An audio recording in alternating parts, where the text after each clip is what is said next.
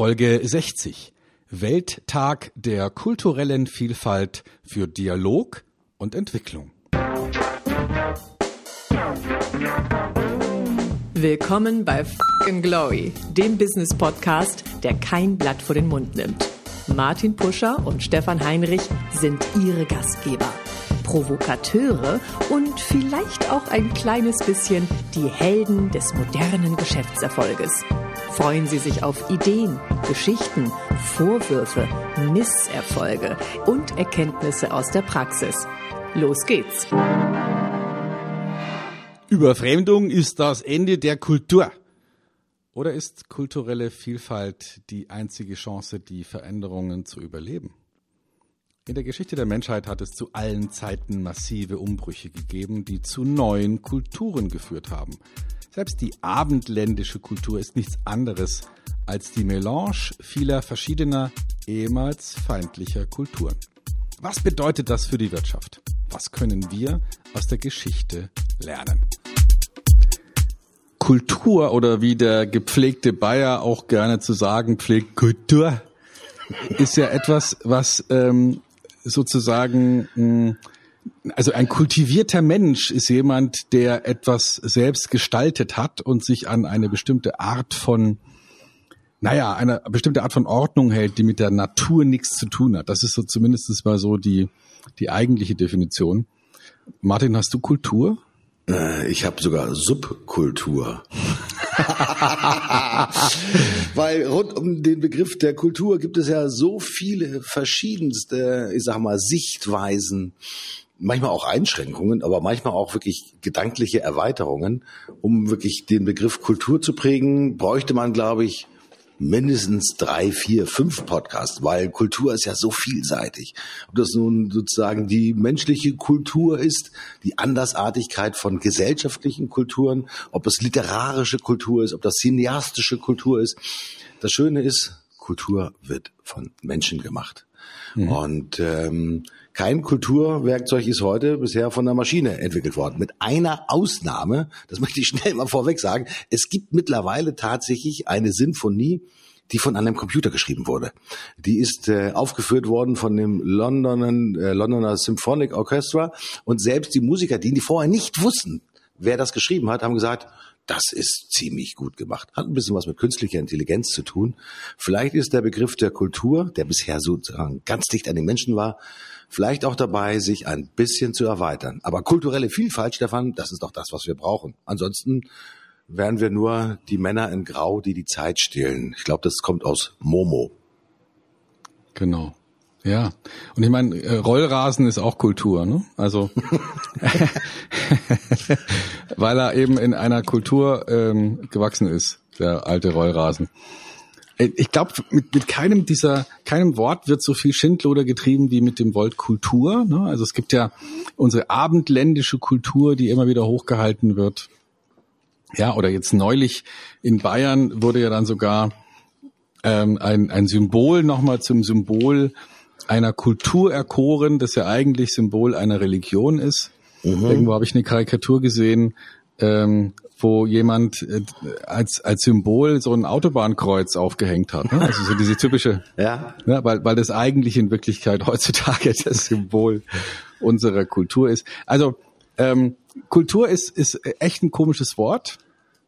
Und deswegen finde ich, sollten wir äh, an diesem im Ganzen ausgesprochen Welttag der kulturellen Vielfalt für Dialog und Entwicklung, an diesem Weltkulturentag sollten wir mal drüber nachdenken, was heißt es denn eigentlich jetzt für die Wirtschaft? Also da wird ja auch oft mhm. von Kultur gesprochen. Ne? Also es gibt so eine ähm, ja, es gibt so eine Kaufmannskultur, die was mit Handschlag zu tun hat und es gibt Unternehmenskulturen, ja, wo man sagt, das gibt unsere Kultur nicht her oder so.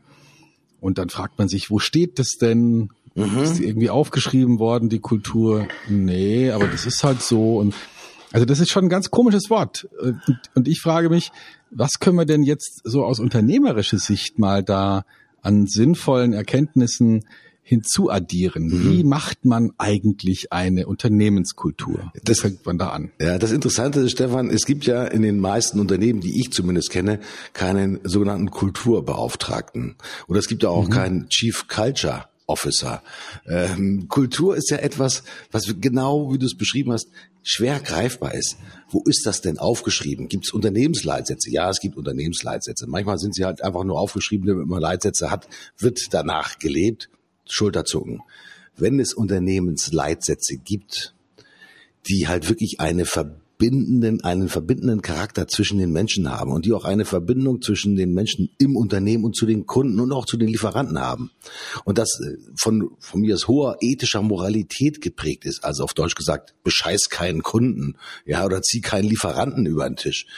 Da würde man sagen, ja, das ist eine Kultur. Kultur ist immer etwas, aus meiner Sicht heraus, was gelebt wird. Wenn es tot ist, ist es keine Kultur. Es gibt zwar Totenkultur, aber es wird nicht gemacht von den Toten, sondern es wird gemacht von den Lebenden, um letztendlich ein Andenken zu erhalten an diejenigen, die nicht mehr unter uns sind. Also Kultur ist definitiv etwas höchst Lebendiges. Aber ich stimme dir zu, gucke ich denn tatsächlich rein in die Unternehmen, in die vielen Unternehmen von großen und mittelgroßen und auch kleinen Unternehmen. Mit der Kultur tun sich viele echt schwer.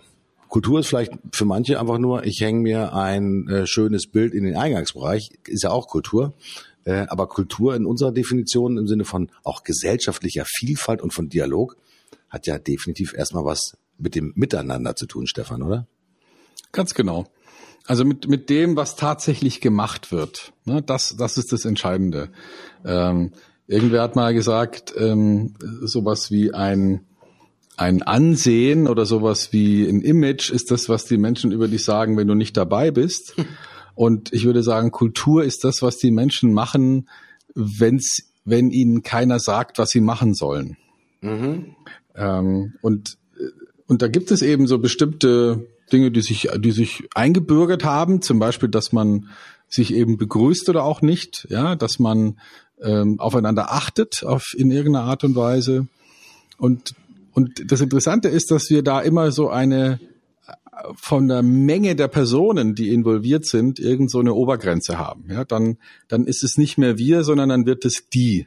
Mhm. Interessant. Ja, also wir im Dorf, ja, wir 20 Menschen, das geht noch. Ähm, wir in einer Stadt wie München, na, das wird schon schwierig, ja. Ja, ich bin auch Münchner, ja, ich bin auch Münchner, aber das ist kein Wir-Gefühl mehr. Das sind dann die Giesinger und die Schwabinger. Also das ist schon wir und die. Ja, und wir Deutsche, nee, das ist irgendwie schwierig. Ne? Also äh, da gibt's dann zwar den Versuch, sowas über Geschichten und Symbole dennoch zu erhalten, ja, also so einen kollektive Zusammenhalt irgendwie hinzukriegen, aber wir alle wissen, die Leute fühlen sich ja schon auch kategorisch als Deutsche, aber deskriptiv eher wahrscheinlich als Hamburger und Münchner. Mhm. Aber es, und mh. ja und, und so richtig halt als Leute, die äh, eben aus aus Uhlenhorst oder aus Giesing kommen. Mhm. Aber ein schönes Beispiel für Kultur ist ja die sogenannte Fankultur. Ja, äh, wenn man das ja sieht äh, in den Bundesliga-Stadien, wie sich die Fans kostümieren und auch natürlich durch äußere, ja, Preziosen schon deutlich machen, ist mal, zu wem gehören sie? Also dieses Thema auch der, der Verbundenheit auch ausdrücken. Und Fankultur heißt ja, die gleichen Lieder singen zum Beispiel. Ja, ich glaube, äh, You Will Never Walk Alone ist, ich glaube, Liverpool, wenn ich das noch richtig weiß. Ja, und es gibt äh, Hell's Bell ist zum Beispiel St. Pauli im Millantor so eine Kultur, äh, die förmlich zelebriert wird. Äh, Hamburg, meine Perle, ist im Hamburger Volksparkstadion. Gehört mit zur Kultur. Ob erste Liga oder zweite Liga spielt gar keine Rolle, aber es gehört mit zur Kultur. Das ist so wie es sowas wie ein wenn ich das höre, dann spüre ich innerlich meine Verbundenheit dazu. Ja, und natürlich kann ich mitsingen. Vielleicht ist das Thema Mitsingen oder es ausformulieren können, was zur Kultur eines Unternehmens mit gehört, super wichtig. Macht doch mal bitte folgendes Experiment. Ja, und fragt doch mal, wenn ihr Mitarbeiter habt, eure Mitarbeiter durch, was bestimmt denn eigentlich die Kultur unseres Unternehmens? Aber macht das nicht in einer Gruppe, sondern auch das mal einzeln. Und ihr werdet sehen, wie viel unterschiedliche Kulturentsprechungen von den einzelnen Mitarbeitern kommen oder welche Ziele haben wir in unserer Unternehmung. Das ist genau das Gleiche, gehört auch mit dazu. Gehen, geht Kultur auch vollkommen zielbefreit, Stefan? Zielbefreit, ja, zielbefreit schon, aber nicht ähm, befreit von einem gemeinsamen, von einer gemeinsamen Idee. Das wohl nicht. Also ich habe gerade mal nachgeguckt, Anzahl der Fanclubs des FC Bayern München e.V. Was schätzt du? Boah, Wie viele Fanclubs gibt es? 4000? Hast du für ziemlich genau recht, 4327 wow. im Jahr 2017. Das Interessante ist, ähm, ungefähr zwölf Jahre vorher war es knapp die Hälfte. Wahnsinn. Also die ja. haben sich fast verdoppelt jetzt in den letzten zwölf Jahren. Und das ist natürlich, da kann man jetzt sagen, ist es Kultur oder ist es Kult? Mhm. Ja, und was ist der Unterschied? Also wir haben ja schon mal gesprochen über Cargo-Kult, du erinnerst dich, mhm. ja, diese äh, die, die Kollegen in Melanesien, die denken, dass die Flugzeuge zurückkommen, wenn sie Landebahnen bauen. ähm, und also das ist vielleicht, da ist dann Kult vielleicht eher so, ähm, ja, so eine so eine Ansammlung an Gedankengut und Ritualen, die irgendwas bewirken sollen. Ja, mhm. also das ist beim beim vielleicht beim Fanclub ja auch nicht anders. Die haben ja auch ihre, ihre Schlachtgesänge und hatte jetzt neulich das Vergnügen auf einer Rückfahrt von München nach, ähm, nach Mannheim am Samstag ähm, hatte ich dann ab Augsburg die Kollegen von Schalke 04 dabei und äh, die haben da auch äh, durchaus einiges ein Lied gut dabei gehabt. Mhm. Ähm, also das ist ja, das ist, hat ja fast was Martialisches. Das ist ja fast wie, wie so eine mittelalterliche Schlachttruppe, ja, die dann wie so ein, wie so ein Heer, die dann plötzlich über einen herfallen und, und dann anfangen zu singen und zu schreien. Das hat schon was Martialisches, auch mhm. ein Stück weit, so ein Kult, ja, also mhm. möglicherweise. Und, und überwiegt dann im Moment alle anderen Regeln, also was die anderen Gäste in diesem Zug wollten und und so weiter, das war eigentlich für die meisten dann nicht mehr so wirklich relevant. Die haben dann in, in ihrem Regelset gelebt. Mhm. Das ist vielleicht auch ein Merkmal von, von Kultur oder Kult, dass man sagt, wir sind besser als die. Also dass man so ein, so ein, so ein Bewusstsein aufbaut und sagt, innerhalb unserer Kultur sind wir auf jeden Fall schon mal besser als die anderen, weil die haben ja keine Kultur. Also so denkt man ja gerne, ne? die Wilden und wir. Mhm. Ja, Kultur ist, wie wir schon gesagt haben, natürlich etwas, was äh, etwas von Menschen gemacht und auch mit Menschen macht. Ähm, das Thema kulturelle Vielfalt in Unternehmen kommt ja auch immer mehr zum Tragen, wenn wir, wenn es darum geht, ich sag mal, auch andere Nationalitäten mit mit einzubinden in das äh, organisatorische Leben. Ob das nun jetzt aus dem Bereich ist, äh, ich will jetzt nicht sagen Migranten, alles Mögliche. Ähm, auf jeden Fall sehen wir natürlich eine Vielfalt von Einflüssen, die in ein Unternehmen auch hinein kommen müssen, um halt auch wirklich aus kultureller Vielfalt auch Meinungsvielfalt zu haben. Letztendlich sind wir auch als Unternehmer davon abhängig, dass wir nicht alle nur sozusagen in die gleiche Richtung denken, sondern dass wir auch mal Querdenken erlauben müssen, um letztendlich so mal neue Regeln vielleicht zu identifizieren, mit denen wir unser Geschäft besser machen können. Wenn alle immer nur Ja und Amen zu dem sagen, was der Chef sagt, dann ist es ein ziemlich armes Unternehmen im wahrsten Sinne des Wortes. Ähm, ich glaube, die kulturelle Vielfalt äußert sich auch dadurch, dass äh, Meinungs- oder äh, Meinungen und Ansichten letztendlich zu kulturellen Begebenheiten natürlich auch offen ja, geäußert werden können. Du hast vorhin diese politische Diskussion angesprochen, die christlich geprägte Abendlandkultur. Totaler, will ich sagen, Blödsinn. Ich glaube, du hast es auch gesagt, immer, dass die abendländische Kultur ist entstanden aus einer Mischung von einer Vielzahl von unterschiedlichen Kulturen und man hat sich dann letztendlich darauf geeinigt, was ist gut für unsere Gesellschaft und wo können sich denn viele ja unter einem gemeinsamen Dach sammeln. Das ist wie so Fanclub Deutschland, sag ich mal, oder Fanclub Abendland. Ja, weil wir finden das gut, wenn wir ja, Mitmenschlichkeit zeigen, wenn wir aufeinander zugehen, wenn wir eine Freundlichkeit haben und so weiter und so fort. Das sind ja natürlich auch kulturelle Eigenschaften, ich glaube, die für jeden von uns ja natürlich unheimlich wichtig sind, um ja überlebensfähig auch tatsächlich als Unternehmer zu sein. Also wenn ich als Unternehmer aufhöre, unterschiedliche Kulturen auch einzusammeln und sie zu integrieren im eigenen Unternehmen, dann habe ich am Ende des Tages die Diktatur der Gleichförmigkeit. Und habe ich die Diktatur der Gleichförmigkeit, dann habe ich, ich glaube, am Ende des Tages keinen Erfolg. Meine Sichtweise. Monokultur ist ja so ein Begriff, mhm. ne? den kennen wir aus der Forstwirtschaft, aus der Landwirtschaft, äh, ist ja heute nicht mehr so, so modern, weil man festgestellt hat, dass man dann unglaubliche Riesen, Risiken eingeht hinsichtlich der Anfälligkeit gegen Schädlinge und irgendwelche Wettereinflüsse. Ähm, vielleicht gilt es ja auch für Unternehmen, dass sie aufpassen sollten, eben keine Monokultur zu haben. Hm. Denn also wenn man nicht viel drüber nachdenkt und manche Unternehmer tun das nicht, dann tendieren die dazu, Leute einzustellen, die so ähnlich sind wie sie und irgendwie passen zu dem, was bisher gemacht wurde. Und die wenigsten Unternehmer würden sich Störenfriede einstellen, die die Aufgabe haben, sozusagen das bisherige Business mal kritisch zu durchleuchten und ähm, und ganz bewusst nicht konstruktiv, sondern dekonstruktiv äh, in diesem Business zu wirken. Mhm.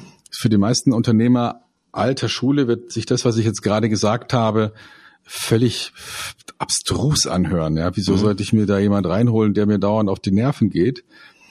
Naja, weil es vielleicht äh, sonst jemand ist, der außerhalb des Unternehmens ist, der einem auf die Nerven geht. Mhm. Ja? Also wenn, wenn, ich mir, wenn ich mir es leisten kann, als Unternehmen, weil ich groß genug bin, dann sollte ich mir einen, einen Advocatus Diaboli anstellen, der nichts anderes äh, tun soll, als äh, Wege finden, das Unternehmen aus der Bahn zu lenken.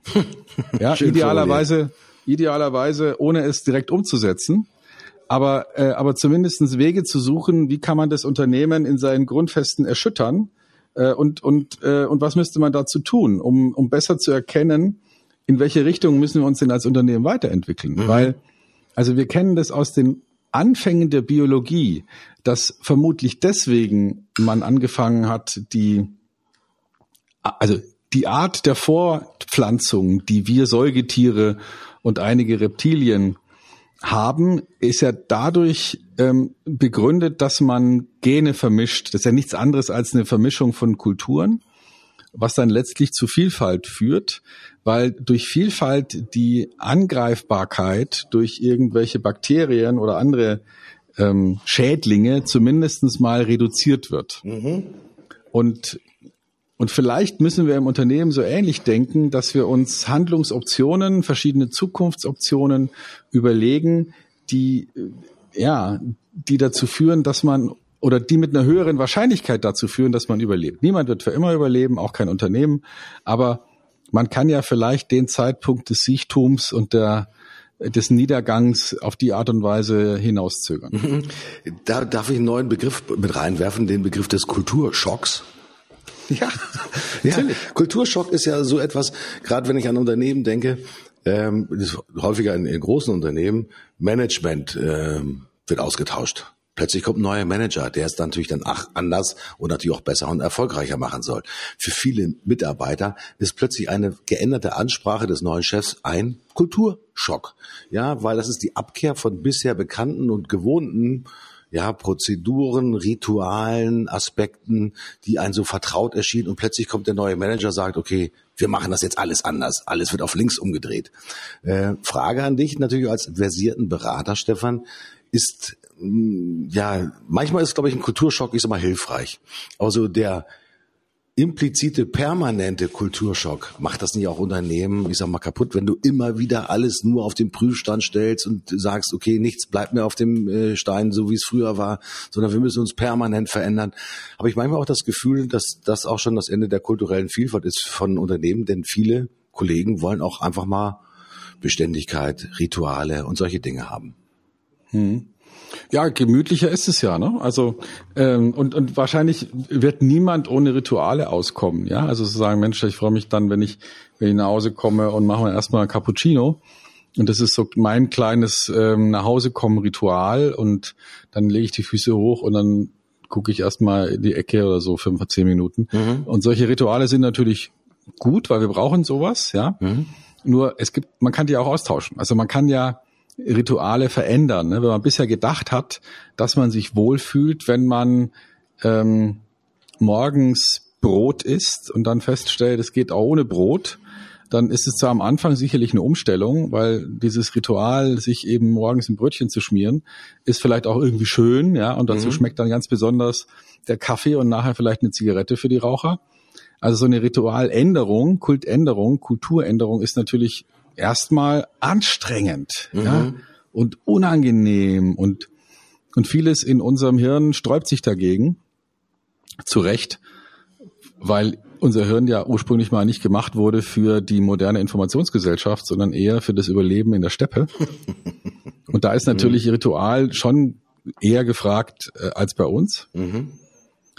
Aber am Ende des, äh, der Überlegungen ist es natürlich sinnvoll zu sagen, komm, ähm, wo kann ich denn jetzt Vielfalt in mein kulturelles Verständnis mit reinholen? Und das haben wir ja längst gemacht. Ja, also ähm, schau mal, wie du musst ja nur mal durch eine Innenstadt gehen und dir die Restaurants anschauen. Ich meine, da finden wir ja alles. Da finden wir nicht nur wie vielleicht vor 50 Jahren ein Griechen und ein Italiener, mhm. sondern wir finden ja mal locker 20 verschiedene Nationen, die uns da ihre Essenskulturen anbieten. Mhm. Also wir haben ja schon einen großen Teil von, von kultureller Vielfalt adaptiert, ohne jetzt groß ähm, uns unwohl zu fühlen. Mhm. Und ich glaube, das ist auch wichtig, das auch ins Unternehmerische hinein zu transportieren, denn auch unsere Kundenzielgruppen verändern sich natürlich. Auch dort verändern sich ja auch die Kulturen von Unternehmen. Ähm, früher gab es eine sogenannte Schlipskultur, die Krawattenträgerzunft, sage ich jetzt einfach mal. Ja, mit dem Aufkommen der Cloud sind die Krawatten verschwunden. Ich weiß, äh, ich habe zwar in diesem Jahr einmal eine Krawatte getragen auf einer formellen Veranstaltung, aber ansonsten trage ich keine Krawatte mehr. Früher habe ich bin ich äh, aufgestanden, habe mir die Krawatte gebunden und bin, äh, habe sie erst im Bett abgenommen. Ich übertreibe jetzt mal ein bisschen. Das war die Kultur sozusagen des formell Angezogenseins.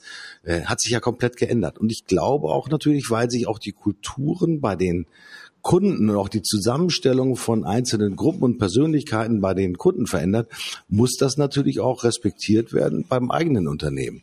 Ich kann heute nicht nur den Hard-Selling-Verkäufer mit Verlaub gesagt, ich sag mal im eigenen Unternehmen haben, der halt, keine Ahnung, Termine schrubbt und weiß der Teufel was macht, um seine Metrics zu erfüllen, sondern die Kunden haben sich auch verändert. Und ich glaube, dass das Thema der kulturellen Vielfalt natürlich auch draußen in der Gesellschaft natürlich auch gespiegelt werden muss, natürlich in den eigenen Unternehmen.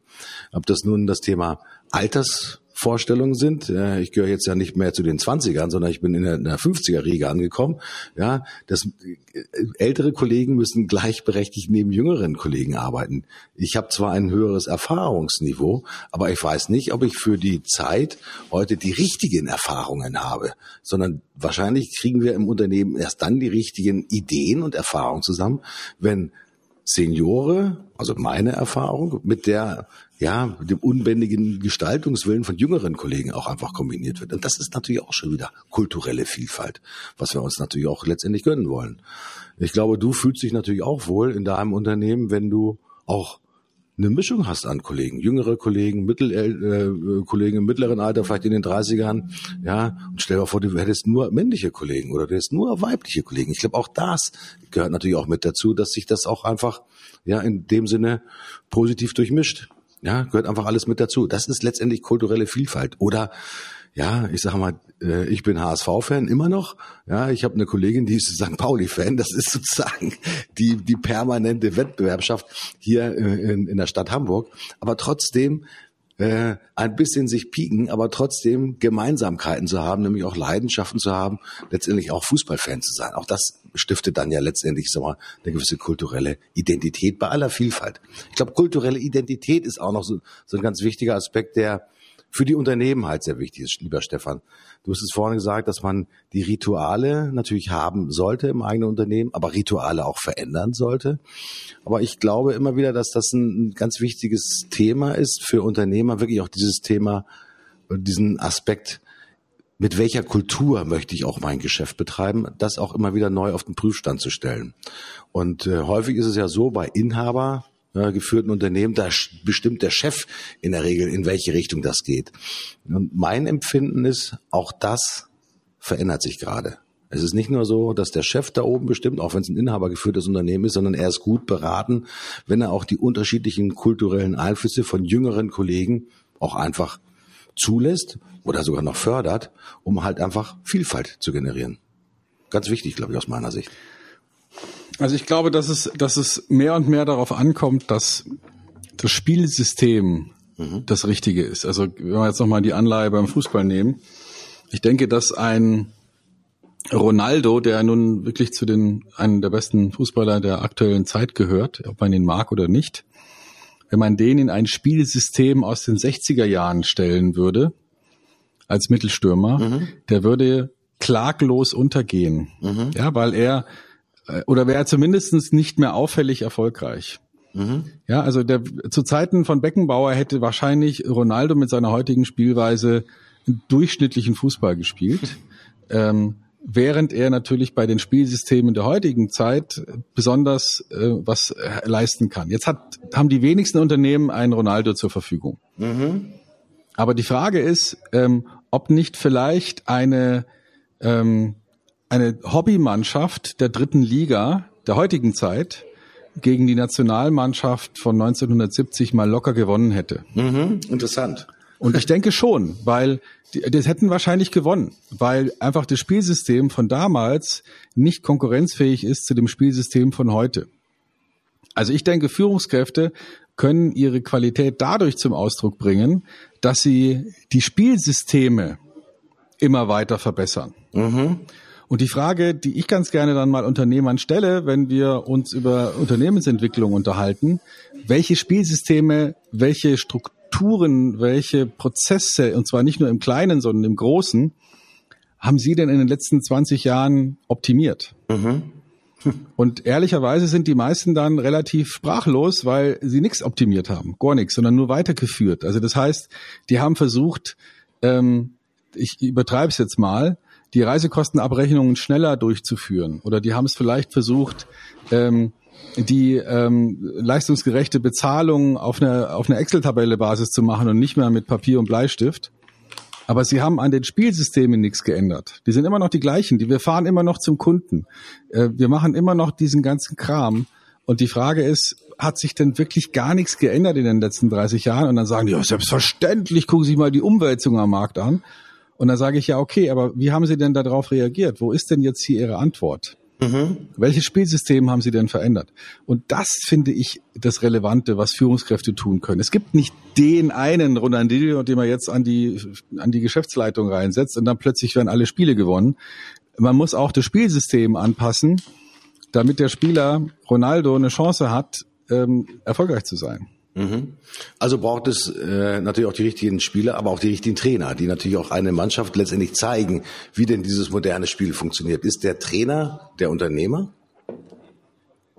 Ich denke schon. Aber deswegen werden ja auch ganz gerne mal Trainer ausgetauscht, hm. weil, weil Menschen dann nicht mehr an deren Erfolg glauben mhm. oder dies nicht mehr schaffen, äh, die Ideen, die sie haben, in die Belegschaft hinein zu transportieren. Also der Trainer ist, glaube ich, der Top-Manager, der CEO mhm. eines Unternehmens, ähm, weil er in der Lage sein muss, seine Entscheidungen auch zu begründen. Ja, wenn wenn ein Lewandowski äh, rumzickt und dem Heinkes äh, den Finger zeigt, äh, zumindest mal mental oder, oder zumindest nicht ihm die Hand gibt, wenn er ausgewechselt wird, dann, dann kann das dazu führen, dass äh, der Heinkes äh, an, an Status verliert, außer was er getan hat, er steuert vernünftig dagegen und sagt, äh, Fußball spielen müssen die Lewandowski dieser Welt und dazu gehört auch Tore schießen und ich entscheide, wann einer ein- und ausgewechselt wird. Mhm. Und das, das ist, das ist einfach dann vielleicht in dem Fall Führungsstärke. Gut, er hat es auch einfach, weil es ist jetzt seine, seine Schlussrunde. Aber, aber das zeigt eben auch, wie, wie, wie das Verständnis vielleicht von einem CEO oder von einem Geschäftsführer sein sollte, nämlich ähm, die Spielsysteme permanent verändern und anpassen und dafür sorgen, dass ähm, ja, dass dass das richtige Spielsystem zum richtigen Gegner passt. Und der Gegner wäre in dem Fall die, das Umfeld, der Markt, in dem mhm. das Unternehmen sich bewegt. Mhm. Ja, ich glaube, das ist eine permanente Aufgabe. Äh, aber ich bin mir nicht sicher, ob wirklich versierte Trainer auch immer wieder noch zur Fortbildung gehen. Äh, ich habe manchmal so das Gefühl, wenn ich so die Fußballberichterstattung verfolge, ja, äh, kurz Trainingslager wird mal einberufen, kurz vom Abstieg, ja. Ähm, man äh, geht gemeinsam essen, man geht gemeinsam kegeln, also das Thema Gemeinsamkeit und so weiter und so fort. Aber äh, bilden sich Trainer auch nochmal richtig fort, dass sie halt Seminare besuchen oder reicht das nur aus, wenn man sich umschaut, wie andere Trainer eine, ein erfolgreiches Spielsystem etablieren? Ist es deine Meinung, dass der Unternehmer schon dann ein guter Unternehmer ist, wenn er ich sag mal, Videoanalysen des Gegners macht. Also wenn er sich die Spielsysteme von anderen anguckt, reicht das schon aus? Oder muss der immer wieder regelmäßig auf die ja, Trainingsbank im Sinne von Lernbank, dass er sich auch neue Kulturaspekte anguckt, die letztendlich für die Gestaltung eines Spiels vonnöten sind. Guardiola ist ja so ein typisches Beispiel, der ja mit seinem Tiki-Taka-Fußball ja wahrscheinlich immer auch eine Kulturrevolution im Sport auch ausgelöst hat. Ich weiß nicht, ob er sozusagen auf die Schulbank gegangen ist oder ob er sich sozusagen aus der Identifikation und dem Anschauen von unterschiedlichen Spielmodellen sein Spielmodell entwickelt hat. Keine Ahnung. Was ist da deine Meinung, Stefan? Muss, Muss man sich einfach also, nur andere Erfolgreiche angucken oder muss man ja, echt auf die Schülerbank nochmal? Ich denke, dass du das sich anschauen, was andere machen, ist Pflicht. Ja, also das ist einfach, ähm, das gehört zum Handwerk eines Fußballtrainers, idealerweise auch zum Handwerk eines Unternehmers. Einfach mal rauszugehen, sich andere Unternehmen anschauen, Netzwerken, sich unterhalten. Aber das reicht noch nicht. Wahrscheinlich, um wirklich erfolgreich zu sein auf Dauer, brauche ich auch eine gewisse kreative, gestalterische Ader. Und wenn ich die nicht habe, dann muss ich eben ein System schaffen, in dem die Kreativen sich wohlfühlen und mhm. Dinge ausprobieren und und zwar nicht so im Sinne von, äh, ja, jetzt haben wir hier zwei Kreative eingestellt und wir fragen die alle 14 Tage, sie sollen noch mal einen Bericht machen, was ihnen bisher eingefallen ist. Mhm. Ja, so, nicht so, sondern sondern überlegen, was ist denn das, die eine verrückte oder die zwei verrückten Ideen, die wir, die wir dieses Jahr mal ausprobiert haben, die uns nicht an den Rande des Ruins bringen, wenn sie nichts werden. Ähm, aber wo wir jetzt einfach mal vielleicht auch, ähm, um jetzt mal eine Zahl zu sagen, ja, wir haben hier, weiß ich nicht, 400 Mitarbeiter und wir haben jetzt mal zwei Jahresgehälter investiert, um mal was Verrücktes auszuprobieren. Mhm.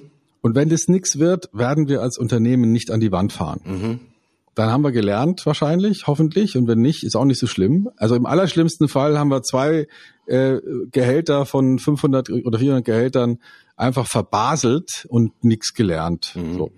Im besten Fall haben wir eine Idee entwickelt, wie wir unser, ähm, unseren Unternehmenserfolg entscheidend verändern können. Und die Frage ist, habe ich denn genügend unternehmerische Chutzpe, um genau das zu tun? Also um um dafür zu sorgen, dass solche Veränderungen überhaupt möglich sind? Mhm. Wenn ja, ich denke, dann, dann steht, ähm, gibt es viele Möglichkeiten, wirklich sich weiterzuentwickeln. Wenn nein, frage ich, ja, hey, ähm, was hast du jetzt zu verlieren? Mhm. Das Interessante ist, um das nochmal zurück zu den Trainern zu bringen, es gibt ja, Friedhelm Funkel sagte vielleicht vom Namen her was, ist mit Fortuna mhm. Düsseldorf ja aufgestiegen. Ich glaube, zum sechsten Mal hat er eine Mannschaft aus der zweiten Liga in die erste Liga geführt, um bei diesem Fußballbeispiel nochmal zu bleiben. Äh, er hat noch niemals einen Meistertitel gewonnen, wenn ich mich erinnern kann. Ich weiß nicht, ob er auch schon mal einen DFB-Pokal gewonnen hat.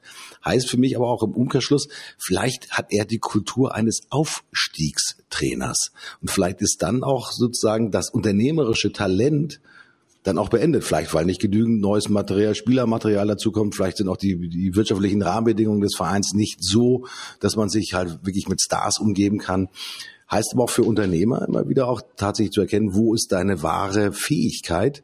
Kannst du deinen Fähigkeitsraum erweitern? Auch multikulturell erweitern? Wenn du zum Beispiel an Auslandsmärkte denkst, ja, oder heißt eher das Prinzip, Schuster, bleib bei deinen Leisten. Also das, was du schon in den letzten 20 Jahren immer gut gemacht hast, äh, das ist halt deine Persönlichkeitskultur.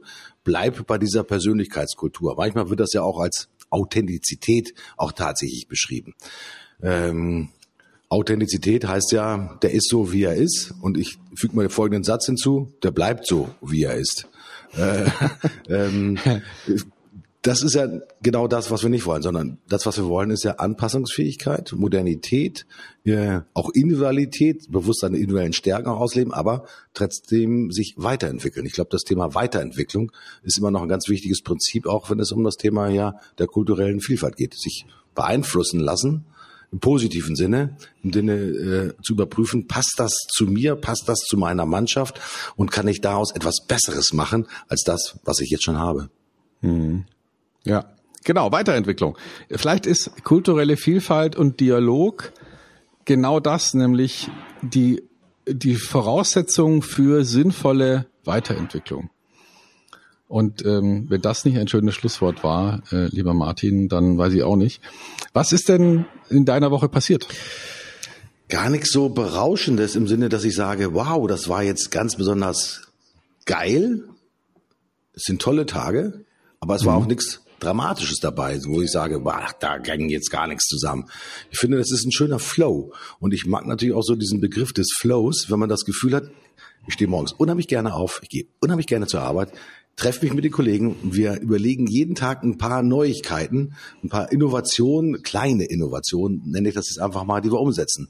Und ich freue mich tierisch einfach über Ergebnisse, auch manchmal über negative Ergebnisse, wenn wir etwas ausprobiert haben und sagen, okay, das machen wir so nicht wieder. Also das äh, beflügelt mich jeden Tag aufs Neue. Stefan, wie, Schön. wie sah es bei dir aus? Ja, also ähm, ich habe ja eine komplette Woche oder besser eine komplette Arbeitswoche ähm, einer Tagung hinter mir hier auf der schönen Insel Mallorca und habe mich ganz intensiv mit Kollegen zum Thema Content Marketing ausgetauscht. Äh, Das ist wirklich interessant, dass so ein, so ein Tagungsort Mallorca zumindest jetzt mal in dieser Jahreszeit deswegen so ähm, interessant ist, weil es gibt kaum einen Punkt in Deutschland, den du günstiger anreisen kannst, ne, so sternförmig Mhm. als Mallorca.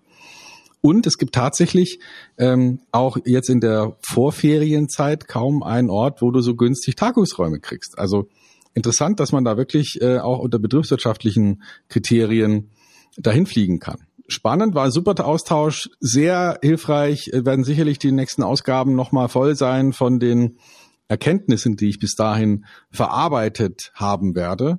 Und es war eine super spannende Woche. In diesem Sinne, Stefan, wir glauben, der Sommer kann kommen. Wir sind gut schon im Frühjahr unterwegs. Mögen die sonnigen Tage in kultureller Vielfalt mit uns sein. In diesem Sinne, ich sage, hat mir wahnsinnig viel Spaß gemacht. Tschüss, bis zum nächsten Mal. Euer Martin Buscher. Ich sage auch Tschüss, bleibt kulturell und äh, lasst die anderen mit reinkommen in unsere Kultur, damit ein schöner Austausch stattfindet. Bis zum nächsten Mal. Tschüss, Stefan Heinrich.